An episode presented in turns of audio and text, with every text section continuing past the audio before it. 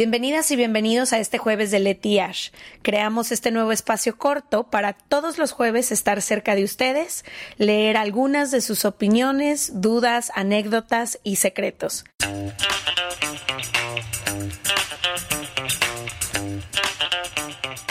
Bienvenidos a otro jueves de Leti y Ash. Hoy vamos a hablar de un tema que hemos vivido Y ahora nos toca ser. y ahora nos toca Ajá. que es el tema de las y los jefes de trabajo.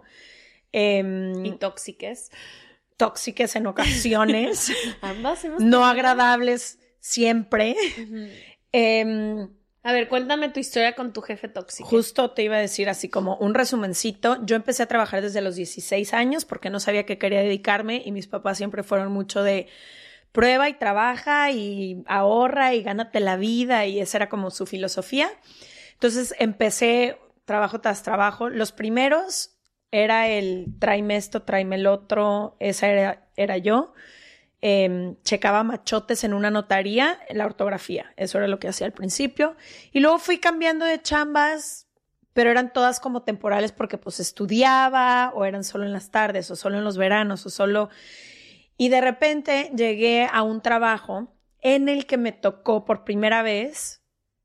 Ninguno de mis jefas hasta ese momento había sido como que me confiaba y me abrazaba. También era una morritita, pero sí había tenido, consideraba como buenas jefas, todas mujeres.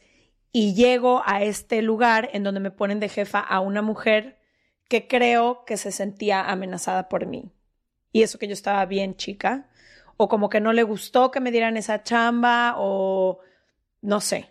Entonces como que se encargó de complicármela de todas las formas posibles. Mm.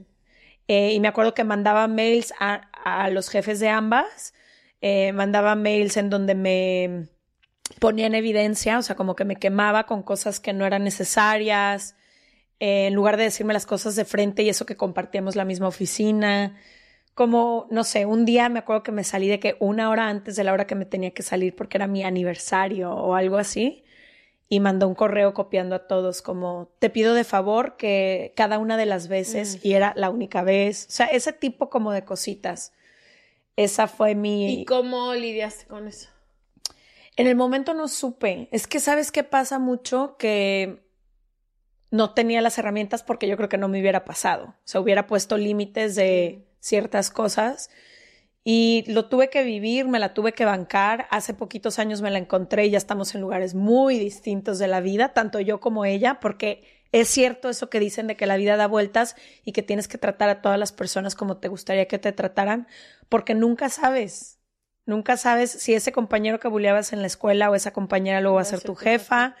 En el mundo de la televisión y de producción, si te cuento la cantidad de veces que ha dado vueltas, personas para las que trabajaba, que ahora trabajan para mí, eh, personas que no me volteaban a ver y ahora necesitan de un favor mío para un proyecto. Entonces es bien, bien, bien importante mantener esta calidad humana porque nunca sabes. ¿Tú?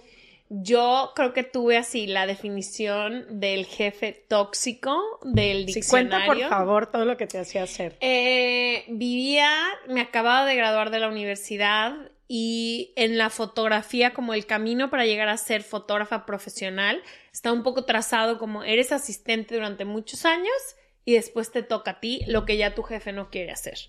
Entonces, O como sea, te que- empieza a soltar como chamitas. Ajá, te empiezas a soltar chamitas o eventualmente haces suficientes conexiones, aprendes lo suficiente que ya pasas como Mm. eso. Entonces, bueno, para mí mi camino fue de que, bueno, me tengo que mudar a Nueva York y eso es lo que voy a hacer. Para empezar, me pagaba literalmente nada. O sea, en ese entonces eh, me tocaba, me quedaba muy, muy poquito eh, extra para vivir en Nueva York y eso que vivía con seis roomies, eh, con cero. No salías, yo me acuerdo que no salías, No salías a nada, porque no tenía lana, ajá. ajá. Entonces, este, como que me tocó eso y era la definición, era el tipo de jefe que en- ahora entiendo que era manipulación, pero me manipulaba para entender que si me salía antes o a una hora decente, o sea, de que, bueno, llegaba a las nueve y me tenía que salir a las, a las cinco se acaba el día, pero como él no tenía nada que hacer, él no tenía familia, no tenía amigos ni nada, él salía a las nueve, si te salías antes te hacía sentir culpable. Mm. Entonces, de que, no, estabas comprometida, no sé qué, bla, bla, bla, pero luego empezó todavía más tóxico porque entonces me tocaban tareas de su vida personal. Mm. Entonces me hacía ir al súper, que no tiene nada de malo si eso era, pero bueno, yo había estado, yo era su la asistente de, fotografía. exacto. Este, me marcaba los domingos, no, por contrato no podíamos apagar nuestro celular a ninguna hora. Entonces me marcaba, no sé, dos y media de la mañana a preguntarme cuál era la contraseña de su iTunes, como para poder ver tele. Este... No te dejaba opinar. No me dejaba opinar. Uf, nunca se me olvidaron una vez. Y creo que ahí fue cuando yo volteé, no sé, porque creo que estas cosas te pasan y para la gente como yo, que no se nos complican mucho los límites, es mucho más difícil. Eh, pero nunca se me va a olvidar que estábamos, era una galería que íbamos a hacer en el estudio. Y la directora creativa, que era mujer de una marca de cosméticos muy grande que yo admiraba muchísimo, iba al estudio. Entonces yo estaba muy emocionada por cómo conocerla y cómo saludarla. Para esto eran supermodelos todo el tiempo y como muy, muy fashion, todo. Entonces yo me gustaba, me encantaba ese mundo y me gritoneó enfrente de ella y me dijo que yo no podía opinar, que me callara. Y me decía, shh, shh. Nunca se me va a olvidar. ¿Qué? Ajá, ajá, horrible.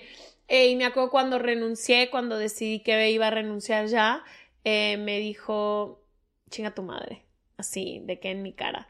Me dijo que chinga tu madre y me gritó todo. Después me dijo perdón, pero este, ¿cómo es posible que te vas a ir y todo? Y sabes que con el tiempo aprendí que si yo la pasaba mal dentro de su oficina, él la pasaba peor. Y sí, para, para tratar así. y que mm, un reflejo de cómo tratamos a los demás es como nos tratamos a nosotros mismos. Pero también vino mucho con entender que no sé si probablemente es cuestión de privilegio, eh, el que sí merecemos jefes chidos y que hay jefes chidos allá afuera. Creo que ahora he aprendido mucho siendo eh, trabajar en un equipo y nosotros tener nuestra propia empresa, pero no sé, creo que cuando entendí que no me merecía ser tratada así es cuando me fui de ahí. Y cuando tenías la, el privilegio de poderte ir, porque durante mucho tiempo necesitabas esa lana y no era como que, ay, no me gusta donde estoy, bueno, me voy. Sí, no. totalmente, pero pude haber buscado paralelamente otro trabajo al que me pudiera brincar, que también me diera pues el dinero que necesitaba para ese momento. Entonces siento que por pánico a la despedida y por pánico a que me gritara más, dejé que pasara mucho de tiempo eso. Sí, también creo que a lo mejor parte de la cultura patriarcal en la que crecimos, pero es bien feo entender cómo a veces en México y en Latinoamérica y también en otros países, porque en Estados Unidos también lo viviste y lo hemos visto, eh, cómo pareciera que la forma de ganarse el respeto como jefa o como jefe tiene que ser siempre a través del miedo y a través del poder y a través de la imposición.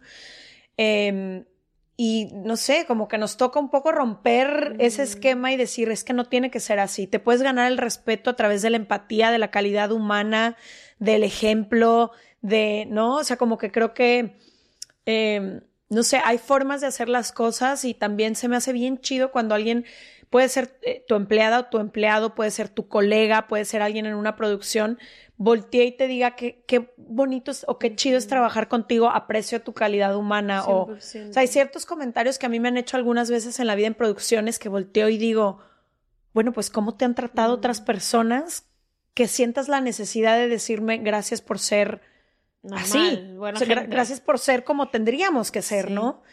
Pero sabes, también creo que no, nunca justifico eh, lo que él hizo, o sea, ese jefe en específico, pero creo que también hay muchas veces donde estamos en ciertas situaciones donde hay muchísima presión y donde... Sí, donde esas personas están sintiendo esa carga y las descargan con quien está abajo. Y, y con quien está abajo y todo, y no justifico nada, pero también como que yo a veces me ponía a pensar de, bueno, esto él cree que es la culminación de toda su carrera. Entonces es como, ni siquiera es personal. Mm. Entonces, creo que eso era una parte y otra como que creo que tenemos que dejar de normalizar los ambientes tóxicos en los trabajos. No somos solo nuestro trabajo, no eres, no porque estés en una posición donde hay trabajadora y, y jefe o así, te pueden tratar así y creo que es súper importante como compañeros de trabajo, sí dejar de normalizar esto, sí normalizar el me tomo mi break cuando me toca, me tomo mis horas de trabajo, porque no nos damos cuenta que a veces la cultura tóxica también sucede porque los de al lado no paran. De hecho, estaba leyendo eh, un libro de, los, de la cultura de Netflix, ¿no?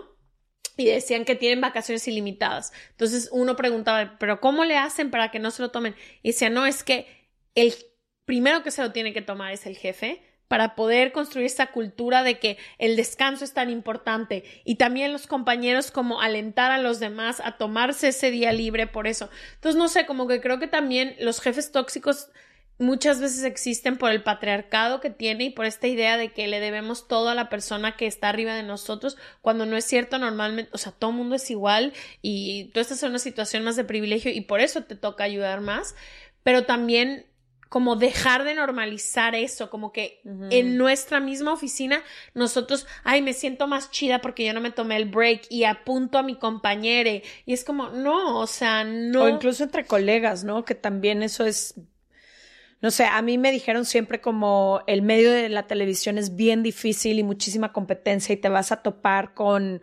eh, todo tipo de no sé, de personas y la verdad es que mi experiencia ha sido bien distinta, pero sí me he topado con un par de personas que fueron bien crueles mm. y que no me hubiera gustado, no sé, como que yo jamás quisiera tratar así a alguien que está empezando porque yo nada más tenía un sueño y de hecho a una que, no tenía nada que ver y a una de ellas la admiraba un chorro, o sea, era como un poco a veces mi referencia y cuando me, me topé con quien ella es, no, más bien, las dos que me han tratado así eran mi referencia y con, cuando me topé con quien ellas son en realidad dije, ay, jole, preferiría no dedicarme a esto si eso significa que voy a ser como ellas, ¿no? Entonces también un chorro como de humanizarnos y de mm, voltear a ver a la derecha, izquierda, arriba, abajo, enfrente. Y como les dije y lo repito, no importa en el medio que te muevas, quien seas, a lo que te dediques, la industria, tu nombre, tu apellido, tu profesión, tu falta de ella, lo que sea, este mundo da muchísimas vueltas y aunque no las dé estés arriba, estés abajo, estés a un lado, estés al otro, nos toca ser seres humanos y tender la mano a todo mundo y entender que...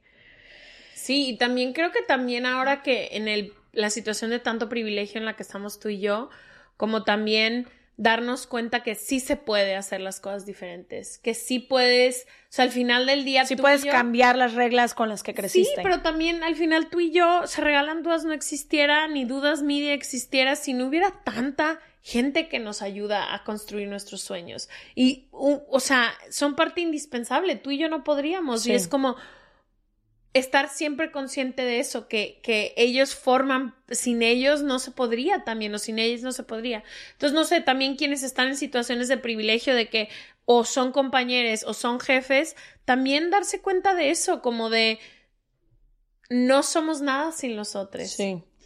Eh, cuéntenos, ¿son jefes, jefas? ¿Han tenido alguna experiencia con alguien que quieran compartir? Aquí leemos todos sus comentarios y les mandamos besos. Bonita semana. Nos vemos el próximo jueves. Bueno, martes y luego jueves.